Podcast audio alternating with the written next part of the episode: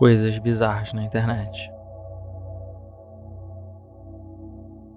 Uma das coisas legitimamente bizarras na internet são as ligações e mensagens vindas diretamente dos mortos.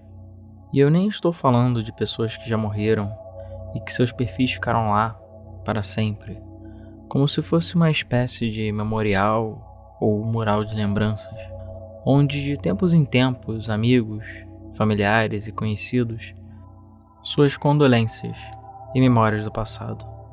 Apesar que, se você for parar para analisar, isso já é meio bizarro por si só.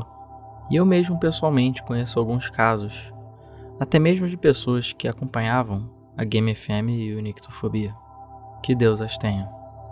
E eu também não estou falando de casos onde a pessoa morre e seus posts agendados continuam sendo postados, mesmo depois de muito tempo após a sua morte.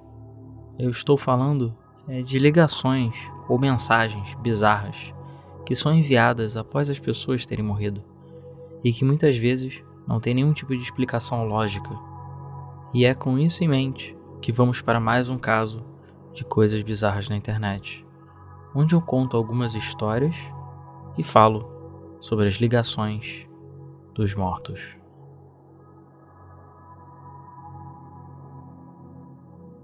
A morte de Charles Peck. Essa é a história que inspirou esse episódio e que ainda permanece um grande mistério, apesar de algumas teorias existirem. E eu vou me aprofundar um pouco mais nelas quando eu chegar no final desse bloco. Charles Peck, que também era conhecido como Chuck, tinha 49 anos e era um agente de atendimento ao cliente da Delta Airlines no Aeroporto Internacional de Salt Lake City, Utah, Estados Unidos. Era 12 de setembro de 2008. Charles tinha pego um trem para Los Angeles para atender uma entrevista de emprego no aeroporto de Van Nuys. A intenção dele era ser transferido para a Califórnia, visto que ele tinha acabado de noivar Andrea Katz. E caso ele conseguisse essa transferência, eles iriam se casar e passar a viver juntos, já que a distância é que estava sendo o maior problema na relação do casal. Só que nesse dia, 12 de setembro de 2008, uma tragédia aconteceu. Às 4h22 da tarde, horário local, um trem de passageiros colidiu de frente com um trem de carga, na altura do distrito de Chatsworth, na Califórnia. O motivo foi erro humano. E ao que parece, o condutor não prestou atenção na sinalização porque estava mexendo no celular e seguiu em frente, mesmo com outro trem vindo na direção oposta. No final, os dois trens bateram de frente, de forma devastadora. No trem de passageiros, haviam 225 pessoas, onde 45 ficaram feridas e 25 morreram. Foi o pior acidente de trem na história do Metrolink, que é o sistema de trens da Califórnia. E bom, acho que é bem óbvio que o Charles estava no acidente. Mas é aí que a história fica realmente bizarra. Charles Peck ligou 35 vezes para seus familiares e entes queridos durante 12 horas após o acidente ocorrer. A parte bizarra é que Charles já estava morto. A noiva de Charles, Andrea Katz, ao saber do acidente, entrou em desespero. Ela de alguma forma sabia que aquele trem era o dele. A esperança agora é que ele estivesse bem, ou pelo menos vivo. As equipes de resgate chegaram rapidamente ao local do acidente, mas a cena era brutal. As pilhas de metal retorcido indicavam que o trabalho seria árduo, mas a busca por sobreviventes precisava começar imediatamente. Por volta das 21 horas, o filho de Charles recebeu uma ligação. Era o seu pai. Isso trouxe esperanças de que, de alguma forma, ele ainda estava bem, ou pelo menos vivo. Mas, ao atender a ligação, ele ouvia apenas estática. Por mais que o filho falasse no telefone, ninguém respondia. De qualquer modo, isso trouxe alguma esperança de que talvez estivesse tudo bem com ele, mesmo que ele estivesse preso nas ferragens. E assim prosseguiu durante toda a noite. As equipes de resgate continuavam procurando por sobreviventes e o telefone de Charles continuava a fazer ligações para diversas pessoas e parentes. Todos aqueles que sabiam da situação tentavam confortá-lo de alguma forma, dizendo que o resgate estava chegando, de que tudo daria certo. Mesmo que do lado de Charles, a resposta era sempre a mesma: nada. Tudo o que eles podiam ouvir era apenas estática. E eles mantinham a ligação pelo máximo de tempo que eles podiam, apenas ouvindo estática e tentando confortar Charles de alguma forma, até que eventualmente a ligação caía. Andrea Katz manteve contato com a polícia local, informando que Charles ainda estava fazendo ligações e que ele deveria estar vivo em algum ponto das ferragens. Por conta do grande número de ligações, a polícia foi capaz de rastrear de onde essas ligações estavam sendo feitas, e com isso conseguiram achar exatamente onde Charles estaria. Era no primeiro vagão, justamente o mais destruído e o mais afetado pelo impacto dos trens. Mas saber onde ele estava era só uma parte da história. Resgatá-lo era outro problema ainda maior. O nível de destruição era absurdo, e os bombeiros trabalharam por mais algumas horas, cortando as ferragens até que pudessem encontrar mais pessoas. E é aí que a história fica ainda mais bizarra. A equipe de resgate finalmente chegou até Charles Peck, só que ele já estava morto. E a princípio não era o caso de que ele não tinha resistido aos ferimentos e ficou agonizando por horas, até que o resgate chegou tarde demais. Mas, de acordo com as equipes, não tinha como. Charles morreu na hora. Imediatamente, no momento do acidente. Não tinha como ele ter sobrevivido ao impacto. Ainda mais por conta da posição que ele estava, justamente no primeiro vagão. Coincidentemente, a última ligação que a sua família recebeu foi às 3h30 da manhã, uma hora antes do corpo dele ter sido encontrado. E é aí que fica o grande mistério. Como Charles fez 35 ligações para sua família se ele já estava morto? Apesar de não haver uma explicação lógica, Andrea Katz e a família de Charles acreditam que de alguma forma ele estava se despedindo de todos e que isso explicaria, de certa forma, porque eles só ouviam estática e que seus esforços após a sua morte serviram para localizar o seu corpo. No final, era para dar uma sensação de conclusão para seus entes queridos. Era uma forma de avisar que ele estava partindo.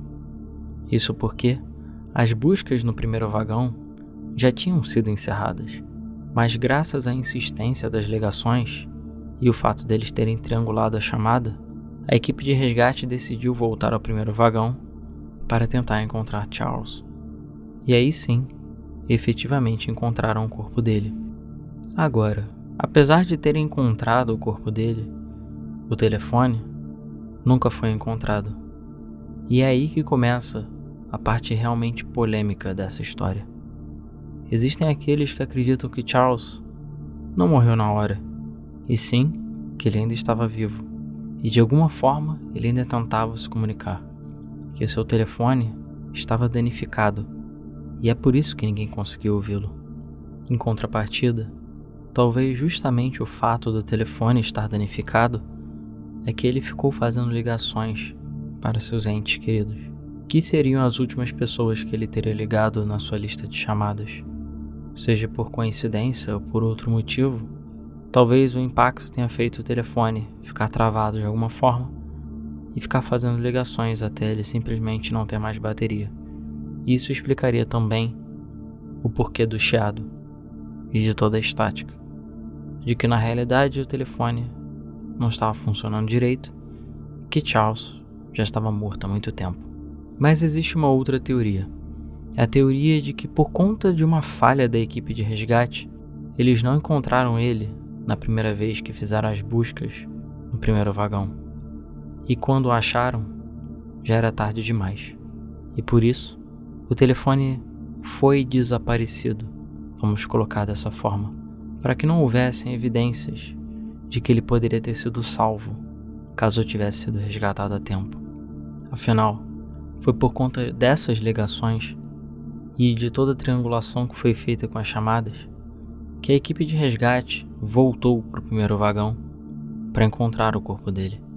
Se não fosse por isso, talvez o corpo de Charles nunca tivesse sido encontrado em meio às ferragens. E algo que não ajuda muito nessa história são os dados da autópsia. Eles são muito vagos. Apenas indicam que a morte foi causada por múltiplos ferimentos e que o corpo aparentemente estava em péssimo estado, com múltiplas fraturas, grande perda de sangue e muito mais. O relatório não deixa óbvio se ele realmente morreu na hora ou se ele ficou agonizando por horas até eventualmente sucumbir aos seus ferimentos. Afinal, ele realmente morreu no impacto? Ou ele morreu por conta de uma falha da equipe de resgate, já que não foi encontrado a tempo? E aí eles deram um sumiço no telefone para evitar futuros problemas ou até mesmo um processo. Teria Charles Peck realmente se comunicado através do mundo dos mortos para que seu corpo fosse resgatado e a família tivesse algum tipo de conclusão? Ou seria tudo uma grande coincidência e um mero telefone danificado é que gerou essa história toda? Isso porque ainda existe uma terceira teoria, um pouco mais agressiva e talvez um pouco menos plausível, de que, como ele não poderia ser resgatado por qualquer motivo, como por exemplo seus ferimentos eram graves demais, ele estava agonizando demais, talvez seu corpo estivesse realmente danificado além de qualquer possibilidade de recuperação e que de alguma forma, talvez até mesmo porque ele não tivesse como ser removido das ferragens, tenha pedido para a equipe de resgate para que ele pudesse morrer. E aí, de alguma forma, ele acabou morrendo naquele momento, seja por piedade da equipe de resgate ou talvez até mesmo por acidente. No momento de mexer nas ferragens, algo caiu ou alguma coisa mexeu ao ponto de que ele não resistiu e efetivamente morreu. Isso explicaria por que, ele foi encontrado uma hora após a última ligação e por que, as ligações pararam depois que seu corpo foi encontrado. Ou seja, era realmente ele que estava fazendo essas ligações mas ele acabou morrendo quando o resgate chegou. No final das contas, ninguém sabe o que aconteceu naquele dia.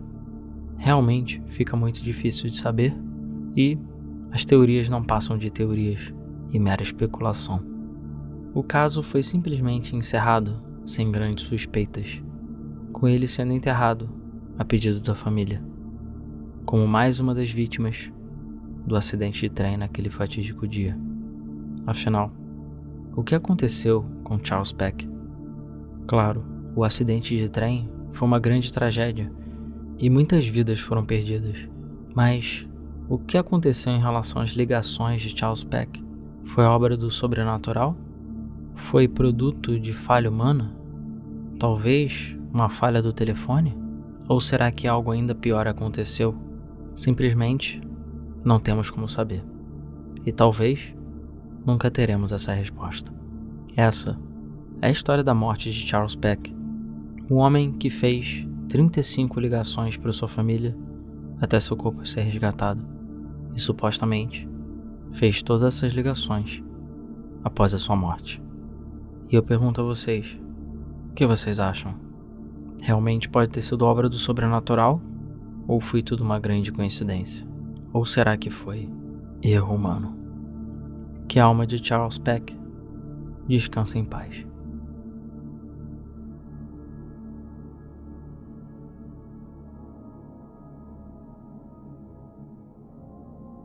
E agora eu vou falar de algumas histórias e de uma forma um pouco mais abrangente. Inclusive, eu estou bastante curioso para ver os comentários desse episódio. Eu digo isso porque as ligações de pessoas mortas são bem mais comuns do que você imagina. Eu diria que todo mundo tem uma história ou conhece alguém que já passou por uma situação onde uma pessoa que já morreu ligou ou se comunicou de alguma forma. E isso não é de hoje também. já foram feitos até mesmo estudos científicos e paranormais tentando entender melhor esses fenômenos.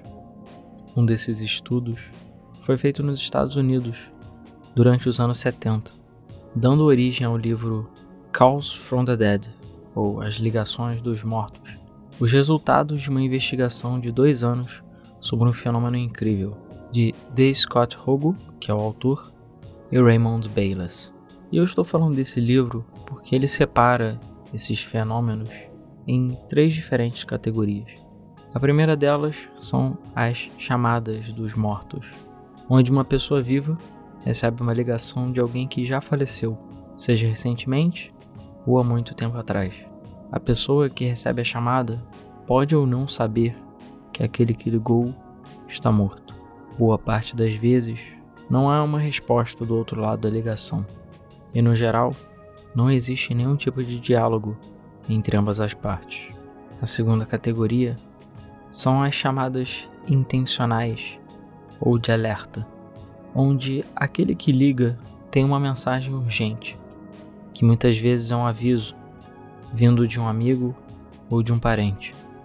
Inicialmente, a ligação parece até mesmo normal, mas depois o receptor da chamada descobre que a pessoa que ligou para ele nunca fez a ligação e que essa ligação foi feita para convencer ou dar veracidade ao receptor de que o que seria avisado iria acontecer.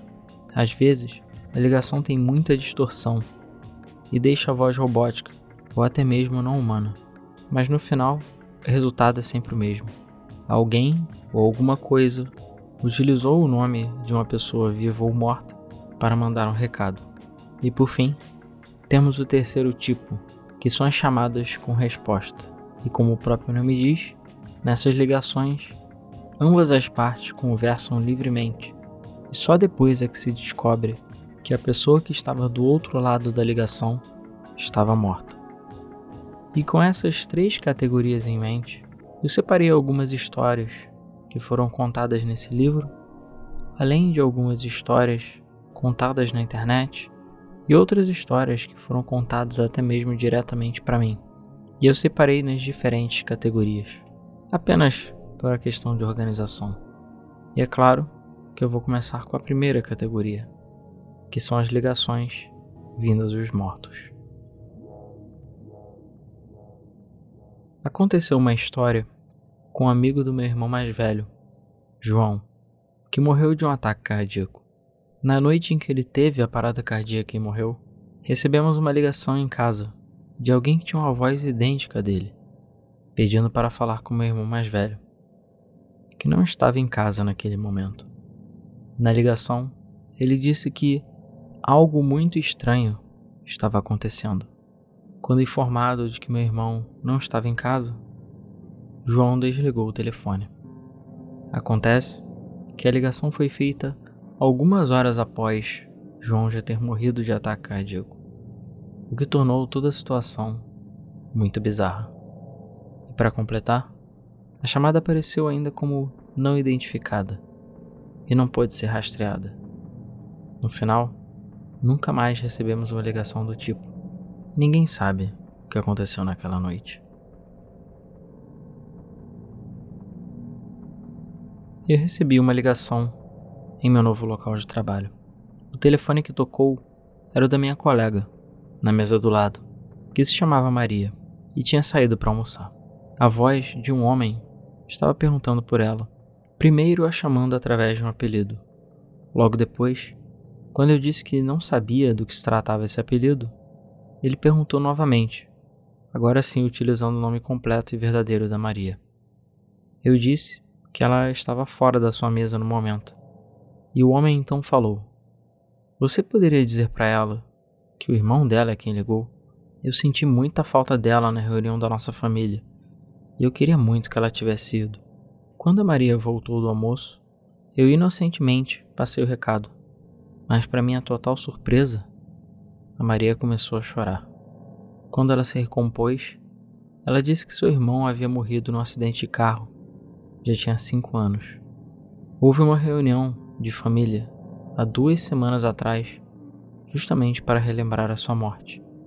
Porém, ela não pôde comparecer. E a Maria também confirmou que o apelido utilizado era uma forma carinhosa que seu irmão a chamava, e que mais ninguém utilizava esse apelido para se referir a ela. No final, não houve uma explicação do que aconteceu naquele dia.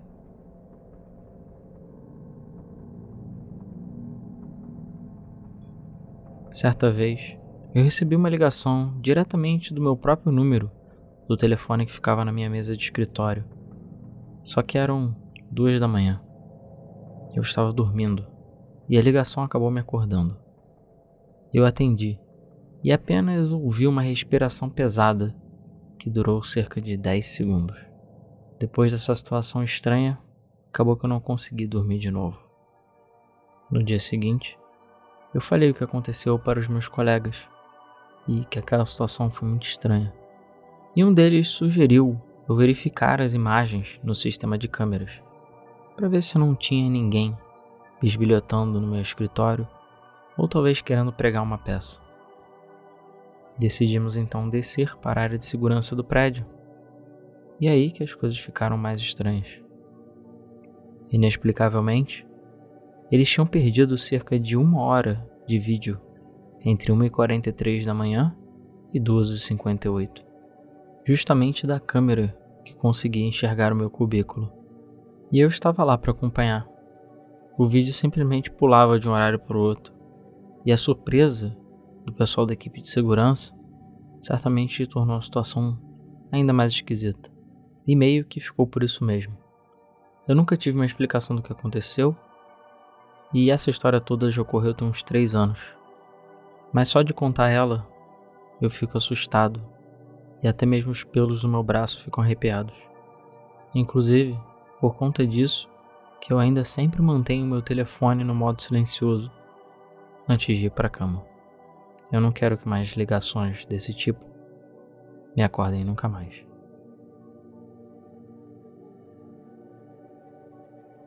Minha falecida mãe ligou para mim na véspera de Natal. Ela havia morrido há três anos, mas aparentemente ela não sabia que estava morta. Porque quando eu disse: Você não pode ser minha mãe, porque ela morreu já tem três anos, a voz do outro lado respondeu, dizendo que: Não, não estava morta, não, e tenha mais respeito por mim. Falando exatamente da mesma forma que minha mãe falava. No final, eu entrei em pânico e acabou que eu desliguei a ligação. Eu tinha certeza de que era minha mãe e eu fiquei em verdadeiro estado de choque. Não só por conta do estranho diálogo, mas no final eu tinha certeza de que era minha mãe do outro lado do telefone. Isso porque ela tinha um sotaque norueguês inconfundível. E para complementar, eu também notei que a linha tinha muita estática e que o volume ficava aumentando e diminuindo constantemente. E talvez o mais estranho de tudo é que essa foi a única vez que eu recebi uma ligação desse tipo. Em 2011, uma das minhas melhores amigas morreu de overdose. Ela usava heroína sem que nós soubéssemos e acabou morrendo por causa disso. Cerca de duas semanas depois dela ter sido enterrada, nós começamos a receber mensagens de voz estranhas. Telefone não tocava, mas uma mensagem de voz aparecia. Aconteceu primeiro com meu amigo e depois comigo. Mais tarde, aconteceu novamente com outro amigo próximo. Todas as pessoas de que isso aconteceu eram muito próximas dela. Em outro dia, estávamos todos juntos e começamos a conversar sobre essas ligações estranhas. E aí começamos a falar o quão estranhas elas eram e fomos ficando perturbados ao ver que todos tinham passado pela mesma situação. No final, todos concluíram que tinham recebido mais ou menos a mesma gravação.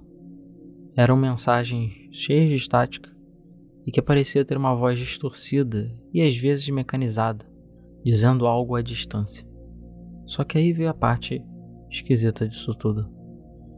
Quando eu fui pegar a mensagem para poder mostrar para meus amigos como ela era, mensagem tinha sumido. E com isso, todos os outros amigos começaram a pegar seus telefones para olhar as mensagens e as mensagens deles também desapareceram. Simplesmente não tinha como. Todos nós tínhamos certeza do que recebemos e ninguém tinha apagado nenhuma das mensagens, justamente porque elas eram muito estranhas e no final a gente queria mostrar para os outros isso. Mas afinal, o que aconteceu? Acabou que ficamos sem saber do que isso tudo se tratou. Eu acho que isso foi a nossa amiga? Pelo menos eu prefiro acreditar que sim. A gente nunca conseguiu se despedir dela e ela era muito próxima de todos nós. A morte dela nos atingiu diretamente e foi muito dolorosa. Inclusive, é algo que eu ainda não superei até hoje e eu ainda sinto muita falta dela. De qualquer modo, eu ainda acho muito estranho que as únicas pessoas que receberam essas mensagens de voz bizarras foram as poucas pessoas que ela considerava como uma família para ela, pouco tempo depois que ela faleceu. Um amigo meu desapareceu em março de 2016. Recebi uma ligação dele quatro dias depois mas a linha estava muda quando eu atendi. Seus restos mortais foram encontrados no início de abril de 2017. Ele havia sido assassinado. E isso me dá arrepios até hoje. Inclusive, eu até hoje não apaguei o número de telefone dele. E aí, eu abro um parênteses, eu, Alan, que em relação a essa história. Tem um embasamento um pouco maior e eu fui atrás dessa história. Porque esse caso aí é a história de Stephen McPhee e Andrew Fiaco. Até hoje ninguém sabe os detalhes dessa história e você já vai entender por quê. Mas Stephen McPhee, que vivia em Detroit, desapareceu em 2016 e o caso ficou parado sem nenhum tipo de pista por um ano, até que uma mulher foi até a polícia em 2017. Essa mulher era Yvette McDonald que era ex-namorada de Andrew Fiaco, e ela tinha confessado que ajudou ele a desmembrar e enterrar o corpo de Stephen McPhee. Ele teria sido morto a tiros numa região florestal próxima a Bruce Township, nos Estados Unidos. O motivo da morte? Ciúmes. Stephen conhecia Yvette desde criança, e apesar de nunca terem tido nada e ela namorar o Andrew, ele sempre achou que ela o traía. No final, com sua confissão, conseguiram encontrar partes dos restos mortais de Stephen enterrados na casa de Andrew. Ele foi então preso sob suspeita da morte de Stephen e eventualmente foi julgado. No julgamento, Andrew alegou que matou Stephen em legítima defesa, que na realidade ele tinha ficado agressivo e partiu para ele. E a única solução era matá-lo. Mas obviamente isso não convenceu nenhum júri. Até porque, depois disso tudo, ele ainda se deu o trabalho de desmembrar o corpo dele e espalhar os pedaços por vários lugares diferentes, sendo um deles diretamente na própria casa. No final das contas, ele pegou 52 anos de prisão e a Ivete ficou presa por um ano por conta da sua participação, mas a sua pena foi muito reduzida por conta da ajuda que ela deu no caso. Afinal, se ela não tivesse ido confessar e contar essa história toda para a polícia, talvez esse caso nunca tivesse sido solucionado. E voltando à história, no final, esse amigo não sabe se a ligação foi feita enquanto Steven estava vivo ou morto. E ao que tudo indica, no mesmo dia em que ele desapareceu foi o dia que ele morreu. Então, sim, é possível que essa ligação tenha sido feita após a sua morte e de alguma forma estava tentando avisar o que tinha acontecido ou dar alguma pista de onde estava o seu corpo. Independente disso, não deixa de ser uma história bizarra. Agora vamos separar algumas histórias envolvendo as chamadas intencionais ou de alerta, que são aquelas em que alguém ou alguma coisa tenta comunicar um aviso, às vezes em nome de outras pessoas. O reverendo e médium Carl Hewitt relata em seu livro Diário de um Médium um caso em que ocorreu no final da década de 70 e envolvia essas ligações do além. Era um período em que ele estava muito ocupado e, por conta disso, contratou uma secretária para administrar seus compromissos. Um dia, ela recebeu uma ligação que disse ser muito estranha. Quando Hewitt perguntou do que se tratava e o que tinha de tão estranho, ela disse que a voz não parecia humana, ela era muito esquisita. Mas o conteúdo da ligação era relativamente normal. A voz havia solicitado uma consulta com o reverendo Hewitt. Quando a secretária telefonou de volta, um dia antes da reunião, para confirmar com o um homem, que era chamado de Robert, ele ficou extremamente irritado, porque ele falou que nunca tinha ligado ou marcado nada. Além disso, ele também não acreditava nesse tipo de coisa. Porém, apesar de tudo isso, ele concordou e acabou comparecendo à consulta marcada. Robert realmente apareceu como combinado, apesar de ainda estar incomodado e bastante aborrecido de estar ali. O reverendo Hewitt notou que, junto com Robert, estava um jovem chamado Fred. Claro, ele não estava acompanhando ele numa forma física, e sim como um espírito. Quando o reverendo Hewitt finalmente conseguiu argumentar e acalmar Robert, Fred comentou com Hewitt que transmitisse a mensagem de que ele, filho do Robert, nunca tinha cometido suicídio como seu pai acreditava. E após revelar isso para Robert, a consulta avançou para ser mais um caso de conciliação entre os dois e revelações de pai e filho do que uma das consultas habituais que o reverendo Hewitt fazia. No final, ambos saíram de lá melhores e mais reconfortados. E se não fosse pela ligação que a estranha voz tinha feito para o reverendo, isso talvez nunca tivesse acontecido.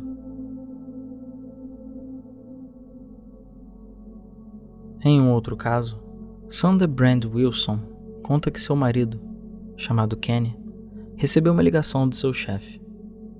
O que ele não sabia é que seu chefe havia cometido suicídio cerca de uma hora antes da ligação ocorrer. O chefe do marido dela estava chorando e disse: Por favor, me ajude, Kenny. A ligação estava muito ruim, e no momento em que ela foi feita, o chefe de Kenny com certeza estava morto. Porém, foi graças a ela que seu corpo foi encontrado e que o suicídio foi descoberto. Uma das histórias mais famosas envolvendo esse tipo de chamada dos mortos veio do autor de livros de terror, Dean Kuntz. E essa história está presente na sua biografia, que foi escrita por Catherine Ramsland. No dia 20 de setembro de 1988, Jean estava no trabalho quando o telefone tocou. Era uma voz feminina que parecia muito distante, mas falava em tom de urgência. Por favor, tenha cuidado. Ela disse isso pelo menos umas três vezes, mas quando ele falava de volta, ela parecia não ser capaz de ouvi-lo e não respondeu nenhuma de suas perguntas. Após avisar algumas vezes, a ligação simplesmente caiu. O que mais chamou a atenção do Jim é que a voz da mulher parecia a voz de sua falecida avó. Ele achou tudo aquilo muito estranho, mas quando ele tentou rastrear a chamada e viu que não estava registrada, ele acabou considerando que aquilo foi tudo um grande trote. Dois dias depois, Jim foi visitar o seu pai, que morava em uma instituição para pessoas com demência e problemas psicológicos. Seu pai, de alguma forma, estava portando uma faca e, durante um momento de instabilidade psicológica, ele atacou Jim. Porém, ele conseguiu desviar e uma luta começou a acontecer no meio do quarto dele. Por conta do barulho e da confusão, uma polícia que se encontrava em frente ao hospital foi chamada e entraram no quarto apontando armas diretamente para ele. Afinal, na hora que eles entraram, ele estava com a faca na mão e imaginaram que era ele que estava tentando agredir o pai. Jim relata que foi por muito pouco que ele quase foi atacado pelo pai e podia até mesmo ter morrido. E também foi por muito pouco que ele quase levou um tiro. Após toda a confusão ser resolvida, ele relacionou aquele incidente quase fatal ao aviso que recebeu pelo telefone, já que ele estava um pouco mais atento e apreensivo do que poderia acontecer. O fato daquela ligação lembrar da voz da avó dele ficou ecoando na cabeça dele durante os dias, e ele toda hora estava esperando o pior. No final, ele acredita que foi essa ligação que acabou salvando a vida dele naquele dia. E por fim, um outro caso relatado fala sobre a floresta de Grisdale, na Inglaterra. No centro de visitantes, normalmente jovens eram contratados para auxiliar na administração do local e também para atender o público. Durante um período em 2005, o telefone principal do centro constantemente recebia ligações de uma mulher com um tom de voz muito estranho. A ligação sempre falava a mesma coisa. Era ela pedindo ajuda. Ajude-me, ajude-me, por favor, alguém me ajuda. Só que quaisquer tentativas de ter alguma resposta dela falhavam. Ninguém sabia quem era essa mulher e onde ela estava. Porém, por conta da natureza da ligação, todo mundo ficou em alerta e tentaram investigar do que se tratava. Eventualmente, eles conseguiram rastrear o número do qual estava sendo feitas suas ligações, e o telefone estava dentro do próprio centro de visitantes, em um escritório que estava trancado e vazio já tinha muitos anos. Eles sequer sabiam que o telefone ainda estava conectado e funcionando.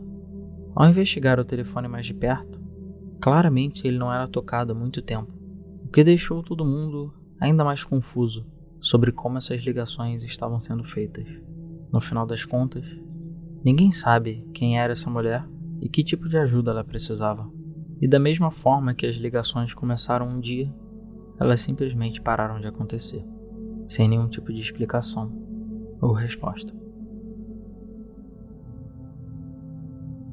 E agora temos alguns casos de ligações respondidas, que são aquelas em que a pessoa tem um diálogo com quem está do outro lado da linha. Eu liguei para uma amiga minha chamada Jessica. Uma senhora idosa atendeu, afirmando ser a avó dela. E ela disse: Não, querida. Jéssica não está aqui agora. Estou esperando ela chegar a qualquer momento. Então, eu só aceitei que ela não estava em casa e desliguei o telefone. Quando me encontrei com a Jéssica novamente, eu contei o que aconteceu. E ela ficou totalmente assustada. Ela me explicou. A minha avó já morreu tem bastante tempo. E naquele dia a gente ficou em casa o dia todo. E o telefone fica do nosso lado. E não tocou nenhuma vez. Eu certamente fiquei assustada com essa história. Mas não mais do que a Jessica. Afinal, ela tentava entender o que a avó dela estava querendo dizer com estou esperando ela chegar a qualquer momento. Uma vendedora fez uma ligação para uma casa e falou com uma mulher. A ligação correu bem, mas ela ficou de ligar no dia seguinte, pois essa mulher disse que queria conversar sobre o que estava sendo vendido com o marido. No dia seguinte, ela telefonou de volta, só que dessa vez foi o marido que atendeu. Quando ela explicou toda a situação, o marido ficou muito surpreso. Ele disse que a sua esposa tinha falecido há algum tempo e que não tinha como ela ter conversado com ela. Um músico chamado Karl Uphoff afirmou que recebeu uma ligação de sua avó, que havia morrido dois dias antes. Carl disse que em uma noite ele atendeu o telefone e tinha certeza que a dona da voz era sua falecida avó. Quando ele questionou como ela poderia ligar para ele se ela estava morta, a ligação simplesmente era desligada. No dia seguinte, houveram várias ligações semelhantes. E da mesma forma, toda vez que Carl perguntava onde ela estava ou como ela poderia estar fazendo essas ligações se ela tinha morrido, a linha ficava muda ou simplesmente a ligação terminava. E as ligações ficaram acontecendo por quase uma semana, até que um dia elas simplesmente pararam. Em um outro caso, um jovem chamado Carlos alugou uma casa à beira-mar para passar as férias. Havia um telefone antigo no local e, para sua surpresa, ele começou a tocar às 23 horas e 13 minutos. Ele tentou ignorar aquilo, até porque a casa não era dele, mas eventualmente, frustrado, ele atendeu. E nisso, ele ouviu seu pai falando: Ah, Aí está você, Carlos. A sua mãe está tentando falar contigo. Liga para ela. Ela tem uma mensagem para você. Carlos então pediu para o pai dele, que de alguma forma tinha o telefone dessa casa, passar o telefone para ela. Mas seu pai informou de que ela não estava com ele no momento. Sem entender muito o que estava acontecendo, Carlos perguntou onde ele estava, que a sua mãe não estava junto com ele. Seu pai então disse: Estou num lugar muito bonito. Mas olha, liga para sua mãe, tá? Não se esquece. Adeus, Carlos. No dia seguinte, Carlos descobriu que o telefone antigo que estava presente no quarto sequer funcionava. Na verdade, ele nunca tinha funcionado, já que aquele telefone foi comprado como uma peça de decoração, que sequer ele era conectado a qualquer linha telefônica.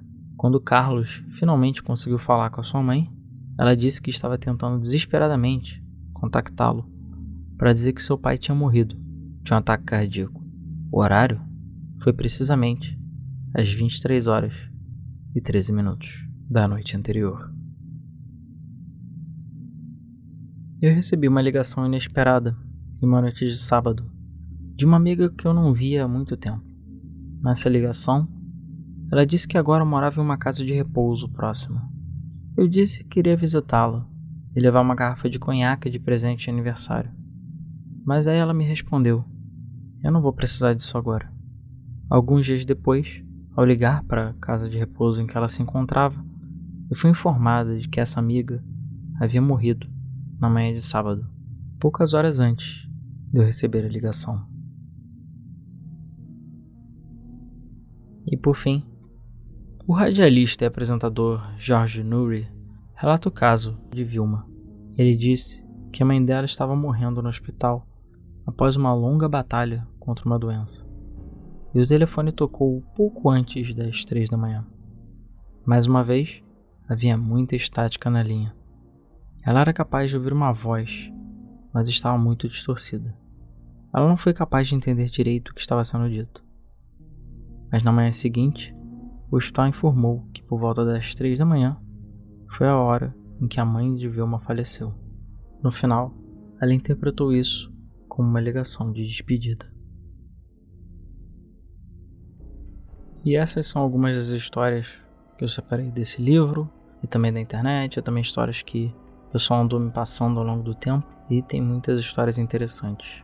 E só para finalizar sobre a questão do livro, eu acho que a parte mais irônica dessa história é que o D. Scott Rogo, que é o autor, foi assassinado em agosto de 1990 em Northridge, em Los Angeles, aos 40 anos de idade. O assassino dele nunca foi encontrado e ninguém nunca soube porque ele foi morto. Agora, voltando a falar dessas histórias, eu acho elas particularmente até incríveis. E são tantas que no final a gente até fica difícil, né, de duvidar da veracidade.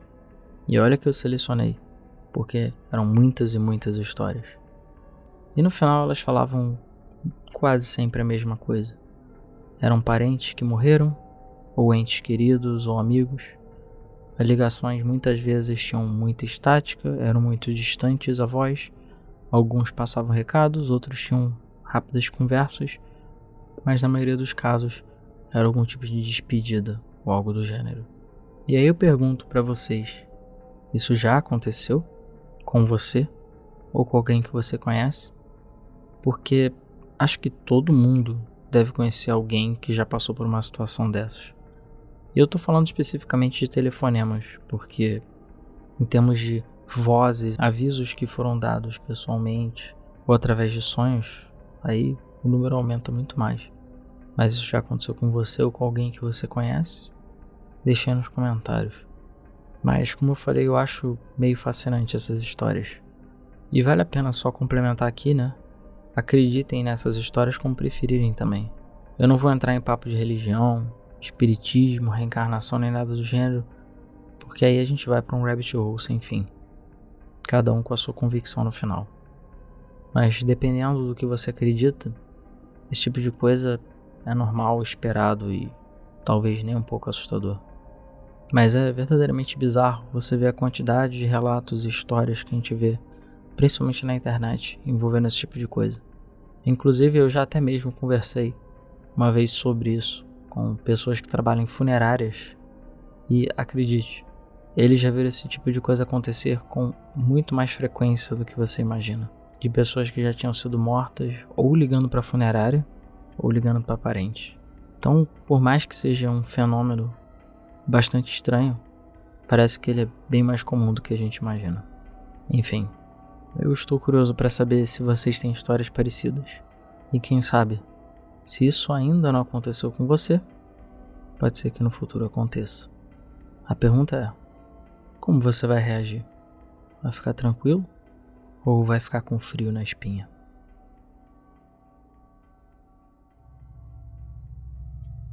Mas não pense que o episódio acabou. Eu ainda tenho mais uma, na verdade duas, histórias bônus para contar. Coisas bônus, digamos assim, que tem alguma relação com isso. A primeira que eu quero contar agora é uma história que talvez já seja conhecida para aqueles que ouviram os episódios antigos da Game FM de terror, do Outubro do Medo e tal. Não são mensagens dos mortos, eu acho, mas não deixam de ser coisas bizarras que aconteceram e que até hoje eu não tenho uma explicação. É estranho ainda assim. Ambos, no caso, envolviam SMS e aconteceram comigo mais ou menos no mesmo período e nunca mais se repetiram. Realmente foi uma coisa que aconteceu mais nessa época. E isso foi tudo uma coincidência ou um, uma grande falha técnica? Interpretem como quiser. Mas para mim não deixa de ser algo esquisito. E essa história começa com uns SMS que vieram da mãe do Luiz. O Luiz, que participa lá da Game FM e grava as coisas. Para quem não sabe, os pais do Luiz eles são surdos, né? A mãe dele é surda desde os 15 anos de idade e o pai dele é surdo de nascença. Como não é uma questão genética, eles tiveram filhos que ouvem normalmente, que é o caso do Luiz e dos irmãos dele. Mas por conta disso, eles costumam se comunicar muito por mensagens. E mesmo com WhatsApp e tudo mais, apesar que essa história já tem alguns anos que aconteceu, era muito comum eles mandarem SMS para falar qualquer coisa. Então eu tinha o telefone dos pais do Luiz diretamente no meu telefone também, né, registrado, para caso fosse necessário falar com o Luiz por algum motivo na época, era só eles mandarem SMS. Então é por isso que eu tenho o telefone dos pais dele e tudo mais na agenda, enfim, já recebi mensagens e tal. Até que um dia eu estava, enfim, cuidando da minha vida e eu recebi uma mensagem da mãe do Luiz que eu não lembro exatamente o que, que era, mas se eu não me engano era um ponto ou um traço. Não era nada assim de muito especial. Agora o que eu achei bizarro é que eu não recebi uma ou duas ou três mensagens assim. Foi de 150 a 200 mensagens. E isso aconteceu direto. Foi uma tarde inteira eu recebendo mensagem, mensagem e simplesmente não parava. E eu não entendi o que estava acontecendo. Eu achei aquela situação muito estranha. Acabou que eu liguei pro Luiz, né? E pedi para ele falar com a mãe dele. Na época ele morava ainda com ela. E perguntei: Cara, sua mãe tá mandando alguma coisa, minha SMS, o celular dela estragou, tá com algum problema? Porque eu também na época fiquei pensando, né, no custo de ficar enviando todos os SMS, mesmo que fosse um problema no celular, algum erro. E nada. Eu lembro que depois o Luiz até mostrou o celular e o celular da mãe dele nunca mandou nada para mim. E eu até hoje não sei de onde vieram aquelas mensagens do número dela. É um negócio muito aleatório, muito estranho. Inclusive, né? Acho que todo mundo já recebeu alguma vez na vida um SMS errado. Ou que era para outra pessoa, né? E digitaram seu número errado. Ou, sei lá, desejando parabéns ou alguma outra coisa que não fosse diretamente para você. Hoje em dia, né, com WhatsApp, Telegram e outras coisas, é diferente, a gente recebe muito spam. Mas há um tempo atrás isso era bem menos comum. E muitos desses SMS errados eram verdadeiras falhas. E com isso em mente, é que eu quero finalizar esse meu relato com aí sim uma coisa extremamente bizarra que aconteceu comigo e não foi muito tempo depois dessa questão das SMS da mãe do Luiz. Eu diria que foi talvez alguns meses depois. Foi no mesmo ano, isso eu tenho certeza. E aí, se eles têm relação um com o outro, eu não sei. Mas o fator de assustador, vamos botar dessa forma, de perturbador desse caso foi bem mais alto. Porque um dia eu estava, enfim, cuidando da minha vida e tudo mais, e eu recebi um SMS no celular. E o SMS dizia: Socorro. Era só isso. Socorro. E na hora eu fiquei gelado, né? Eu bateu um frio na espinha. Eu falei: O que é isso? Um SMS escrito socorro. Só tinha um problema: a ligação não era identificada. Né? O telefone não existia. Era um daqueles telefones que aparecia como não identificado. Ou seja, eu não conseguia responder. Eu tentei de todas as formas perguntar o que estava acontecendo, porque sei lá, vai que alguém que foi sequestrado, vai que alguma coisa está acontecendo e a pessoa digitou qualquer número e caiu no meu telefone. Só que eu não tinha como responder. Eu não conseguia. Eu tentava responder de todas as formas e a, o SMS não ia porque não tinha um número associado àquele SMS.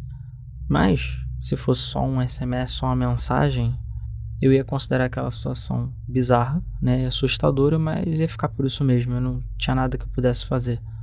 Só que não foi isso que aconteceu. Eu fiquei recebendo mensagens com socorro, socorro, socorro o tempo todo. E também foi mais ou menos no mesmo nível de eu receber de 100 a 200 mensagens escrito socorro. E o negócio foi tão bizarro e tão perturbador, eu diria, que isso já era no final da tarde para o meio da noite. E simplesmente não parava de receber as mensagens escritas socorro o tempo todo. Eu, infelizmente, para poder dormir, eu lembro que eu desliguei o telefone. Porque aquilo estava me incomodando num nível absurdo. Porque, sei lá, ansiedade, eu não sabia o que fazer. Tinha alguém pedindo socorro e eu não podia fazer nada. Porque simplesmente eu não sabia quem tinha ligado. E aí no final eu não sabia se aquilo era um erro, se alguém mandou uma mensagem e ficou se repetindo pelo mesmo problema que deu antes, ou se alguém realmente estava mandando 100 a 200 mensagens para mim, escrito socorro. Enfim, de qualquer maneira, no dia seguinte, quando eu liguei o telefone novamente, é que eu recebi mais uma enxurrada de mensagens escrito socorro, até que eventualmente parou. E da mesma forma que eu comecei a receber essas mensagens do nada, elas pararam. E até hoje, eu não sei do que se trata.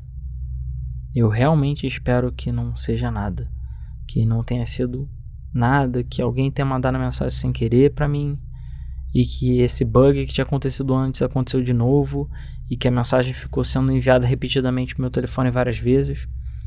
Eu não sei. Eu prefiro acreditar nisso do que acreditar que alguém realmente estava passando por alguma coisa ou algum perigo.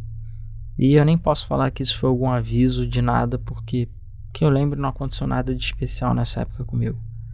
Então é isso. Eu não sei.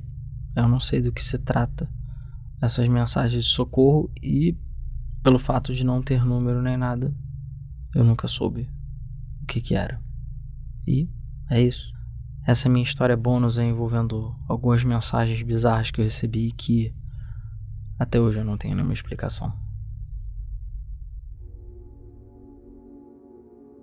E para finalizar, eu quero complementar com mais uma coisa bizarra na internet, que eu diria que tem tudo a ver com o tema de hoje.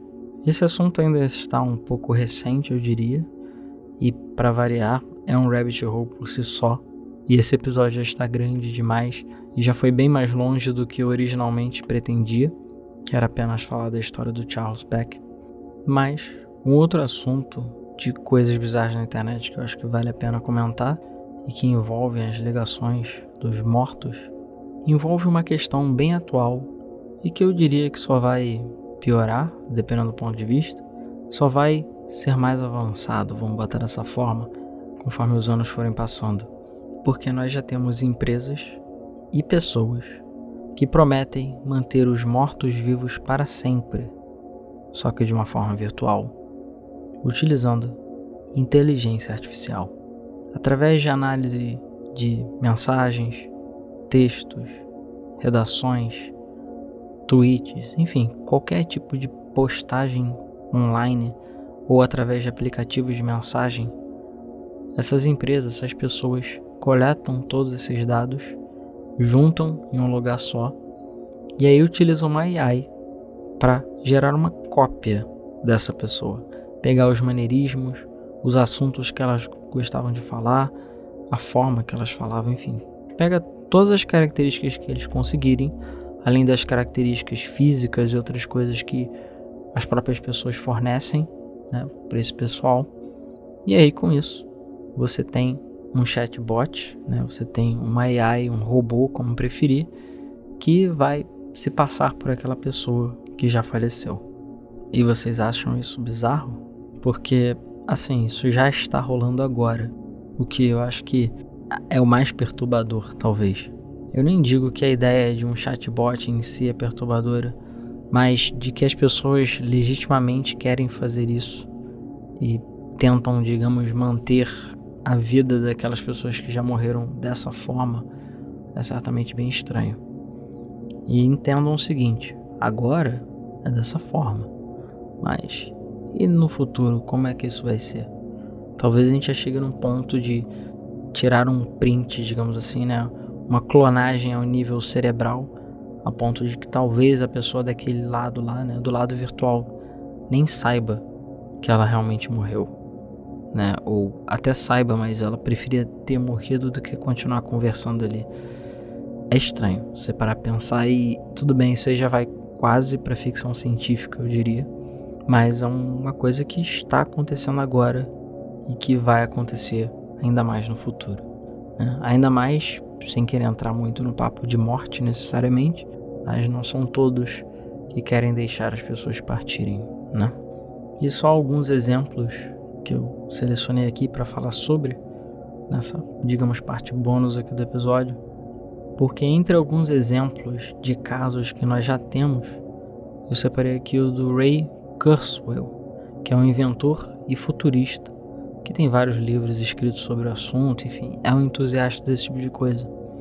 E ele já está conversando com seu pai em forma virtual. Ele utilizou cartas, relatórios, documentos, mensagens, publicações, tudo que ele conseguia encontrar que o pai dele tivesse escrito, né, e fosse de cunho próprio, digamos assim, e com isso ele criou uma réplica virtual do seu pai. E ele conversa com essa réplica virtual até hoje. De acordo com ele, a experiência é muito próxima de quando ele conversava com seu pai enquanto estava vivo. Então, para ele é muito reconfortante continuar conversando com o pai dele como se ele estivesse vivo, contar sobre o dia dele e tudo mais, e o pai dele, ou o chatbot, o pai virtual dele, continuar aprendendo né, com ele, as coisas do dia a dia, a rotina dele, enfim, como se o pai ainda estivesse ali. E para ele, pelo menos, tem sido um bom substituto, desde que o pai dele faleceu. Claro, ele não para por aí. No momento, está limitado a um chatbot virtual, mas não só ele ainda pretende de alguma forma conectar esse chatbot com alguma coisa física, talvez um robô alguma outra coisa que mantenha a presença do pai dele ali, mas ele disse que tem DNA do pai dele separado e guardado para um dia poder criar um clone do pai dele. E aí, se houver uma forma de injetar memórias, ou até mesmo AI, ou o robô com a aparência dele, de que ele vai fazer isso para poder trazer o pai dele de volta. E é, isso já é bizarro por si só, né? E um outro caso que eu vi, que eu não sei se eu considero bizarro, se eu considero triste, mas certamente é estranho, envolve um cara chamado Joshua Barbeau e a noiva dele chamada Jessica. A Jessica, ela faleceu já tem alguns anos, mas o Joshua não aceitou a morte dela. Por conta disso, usando a AI em conjunto com logs, né, chat logs que ele pegou de vários programas de mensagem com ela, foram, enfim, tipo WhatsApp da vida, tweets, e-mails e tudo mais. E junto com alguns amigos que também compartilharam as suas mensagens pessoais com ela, o Joshua foi capaz de revivê-la, vamos botar dessa forma, virtualmente. E ela está de volta, na forma de AI. Ele, inclusive, hoje, ainda hoje, conversa com ela quase diariamente, como se ela estivesse viva. E ele disse que ainda se sente conectado a ela de alguma forma. O mais bizarro é que a Jéssica virtual sabe que está morta e sabe que na realidade é uma réplica do que a Jéssica antes foi. Só que a própria AI já disse que não se importa com isso, que ela ama o Joshua da mesma forma que a Jessica original amava e que ela vai continuar amando ele enquanto ela existir. E por sua vez, o Joshua está bastante feliz e satisfeito e é como se ela nunca tivesse morrido para ele. E ele continua compartilhando o dia a dia, batendo papo e tudo mais, mostrando um pouco do mundo real, vamos botar dessa forma, para Jéssica virtual. E um dia ele disse que tem esperança de alguma forma utilizar né, essa Jéssica virtual para trazer ela de volta para o mundo real de alguma forma. Em contrapartida, a família da Jéssica ficou bastante horrorizada com o que ele fez e achou a atitude dele péssima.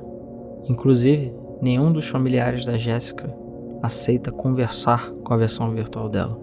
Não só eles acham uma falta de respeito que ele fez, mas também acham um comportamento bastante bizarro. Joshua simplesmente não aceita a morte dela e prefere viver num mundo de talvez fantasia envolvendo a versão virtual dela. E esses são só alguns casos. Existem muitos e muitos outros, e principalmente por conta dos avanços que a gente vê todos os anos de AI e chatbots e tudo mais, eu tenho certeza que a gente vai ver cada vez mais esse tipo de coisa.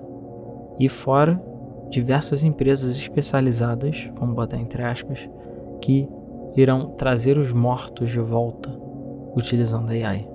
E pode procurar no Google, já tem várias empresas que fazem isso. E como eu falei, conforme as AIs foram evoluindo, isso vai se tornar cada vez mais comum e, quem sabe, cada vez mais indistinguível da realidade. E se agora já está assim, o que será que vai acontecer nos próximos 5, 10, 15 anos. O que a gente vai ver daqui a 15 anos? É algo para se pensar. E aí eu pergunto para vocês: vocês seriam a favor disso? Fariam um clone virtual de alguém que vocês amam? Só para não sentir a dor da morte dela? E continuariam conversando com ela mesmo após a morte? Ou vocês acham isso bizarro e até mesmo uma heresia? E novamente, eu Apesar de achar meio mórbido, eu tô curioso para ver o que vai acontecer nos próximos anos. É bem possível que daqui a 15 anos a gente esteja tão avançado nisso que nem nós mesmos sejamos capazes de acreditar.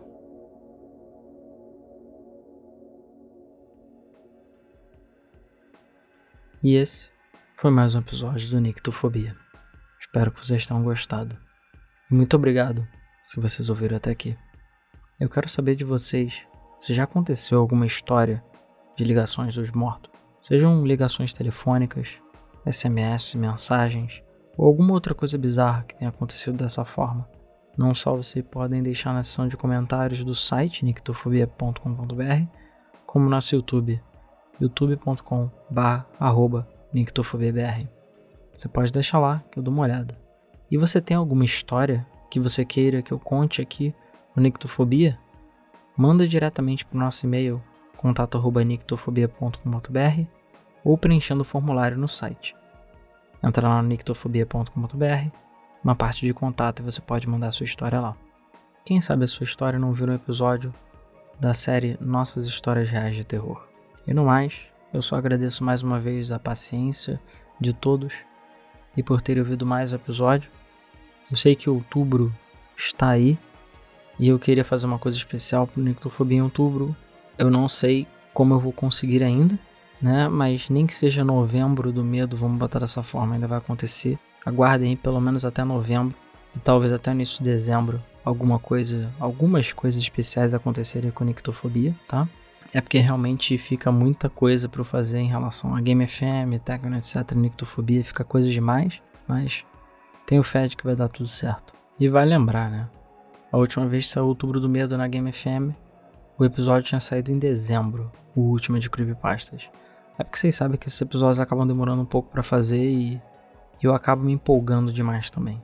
Mas é por isso que a ideia do Nictofobia é fazer episódios um pouco menores. Apesar que esse já ficou um pouco mais longo também do que eu esperava.